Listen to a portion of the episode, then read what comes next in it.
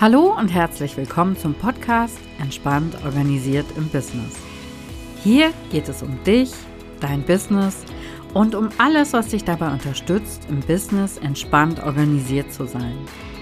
Mein Name ist Sonja Schüttler und ich möchte dich dabei unterstützen, weil ich aus eigener Erfahrung weiß, wie viel Positives die richtigen Organisationsgewohnheiten in deinen Businessalltag bringen können. Es sind nicht immer direkt Mitarbeitende oder Assistenzen nötig. Für den Anfang reichen oft gut strukturierte Prozesse und Abläufe und die Nutzung von passenden Tools und Automationen. Lass dich auch in dieser Folge wieder inspirieren. Viel Spaß! Hallo und herzlich willkommen zu einer neuen Folge im Podcast. Ich freue mich, dass du auch heute wieder dabei bist, dass du wieder eingeschaltet hast. Ich habe heute eine ganz knackig kurze Folge für dich und zwar ist zum Anfang des Jahres mein Thema die Dokumentenaufbewahrung. Ich kann da natürlich keine Rechtsberatung geben. Das sind alles Erfahrungswerte, die ich auch aus der Zusammenarbeit mit meinen Kunden und Kundinnen ziehe. Im Zweifel kannst du aber zum Beispiel bei der entsprechenden Handelskammer immer zum Beispiel auch online nachschauen, welche Dokumente du wie aufbewahren darfst. Und ich mache diese Folge aber mal als kleiner Reminder, dass du Dinge aufbewahren darfst und musst natürlich auch gesetzlich vorgegeben und dass es aber auch einfach Dinge gibt, die kannst du irgendwann entsorgen und dich vom Ballast befreien. Als erstes stellt sich natürlich die Frage, Wer muss überhaupt Dinge aufbewahren? Wenn du nach dem Steuer- oder nach dem Handelsrecht zum Führen von Büchern und Aufzeichnungen verpflichtet bist, dann bist du eben auch verpflichtet, diese aufzubewahren. Und alle Gewerbetreibenden, die einen gewissen Umsatz überschreiten oder einen gewissen Gewinn überschreiten, die sind eben auch buchführungs- und aufzeichnungspflichtig. Und auch als Privatmensch hast du eine gewisse Aufbewahrungspflicht zum Beispiel für Rechnungen, Zahlungsbelege und solche Dinge. Also mach dich gegebenenfalls auch da einmal schlau, wenn du deine Unterlagen gerade mal aussortieren möchtest. Ich gehe aber davon aus, dass du als Unternehmer, als Unternehmerin, als Selbstständiger, Selbstständige mit deinem Steuerberater vorab einmal abgeklärt hast, welche Dinge darf ich aufbewahren, wie lange muss ich die Dinge aufbewahren. Also falls du das noch nicht gemacht hast, falls das noch nicht so in deinem Kopf war, dann ist jetzt vielleicht der Punkt, wo du sagst, okay, um das Thema muss ich mich nochmal kümmern. Grundsätzlich kannst du sagen, äh, alle Dinge, alle Bücher, alle Aufzeichnungen, die für die Besteuerung irgendwie wichtig sind, die sind aufzubewahren. Ich habe mir hier so eine Liste mal herausgesucht. Das sind unter anderem Bücher und Aufzeichnungen, das sind Inventare, das sind Jahresabschlüsse, Lageberichte, eine Eröffnungsbilanz kann das sein, alle Arbeitsanweisungen, die zum Verstehen dieser Unterlagen nötig sind, die darfst du auch aufbewahren. Äh, Handels- und Geschäftsbriefe, Buchungsbelege natürlich, Zollanmeldungen. Also wirklich alles, was für die Besteuerung von Bedeutung ist, ist auf jeden Fall aufzubewahren. Und wie gesagt, du kannst bei der Handelskammer, die für dich zuständig ist, kannst du das nachschauen, nachfragen und vielleicht mit deinem Steuerberater einmal besprechen. Für existenzielle Dinge wie äh, Bücher, Aufzeichnungen, Jahresabschlüsse und solche Dinge gilt die zehnjährige Aufbewahrungspflicht und auch für Rechnungen.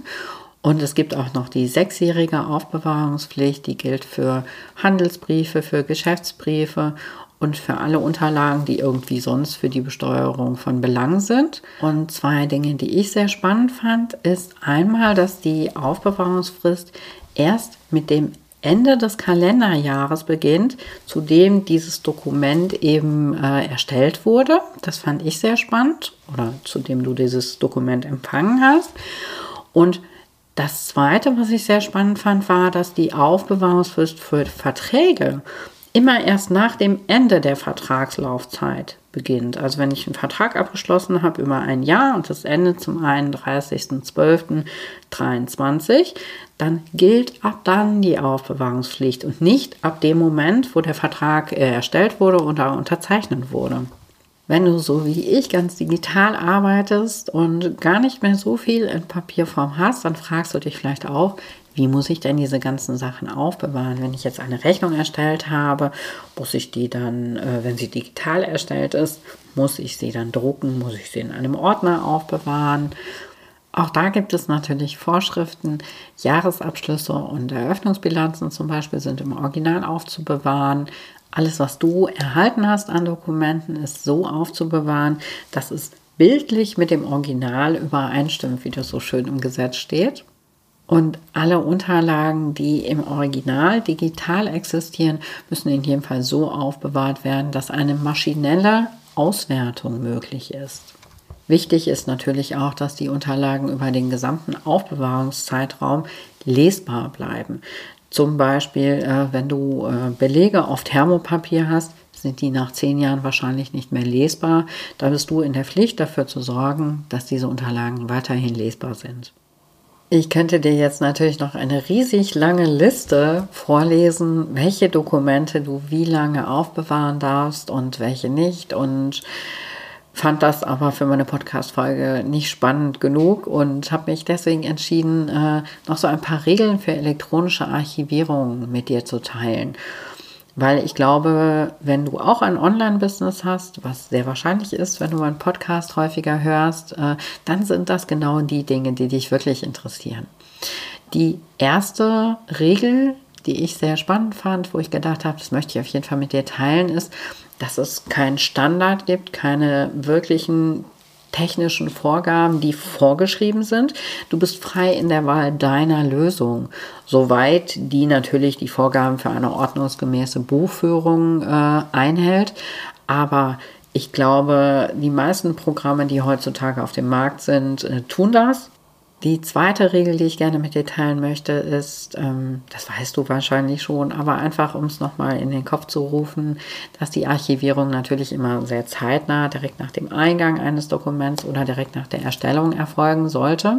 Damit soll natürlich Manipulation oder Verlust ausgeschlossen werden.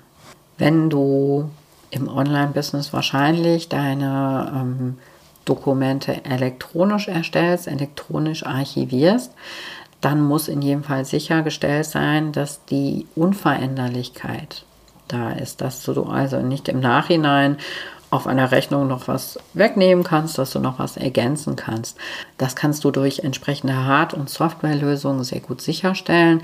Das kann zum Beispiel ein fälschungssicherer Datenträger sein auf der Hardware-Seite und auf der Software-Seite können das die meisten Programme schon sehr gut, dadurch, dass sie ähm, dass sie Protokolle erstellen, wann wurde an diesem Dokument nochmal was verändert, dass da eine Historie ist oder Versionen gespeichert werden oder auch dadurch, dass wenn ich jetzt zum Beispiel eine Rechnung, ich arbeite für eine Kundin, arbeite ich mit Datev sehr viel, da kann ich zum Beispiel eine Rechnung, wenn ich sie erstellt habe, direkt festschreiben lassen. Und wenn die Rechnung einmal festgeschrieben ist, dann kann ich auch an der Rechnung nichts mehr verändern.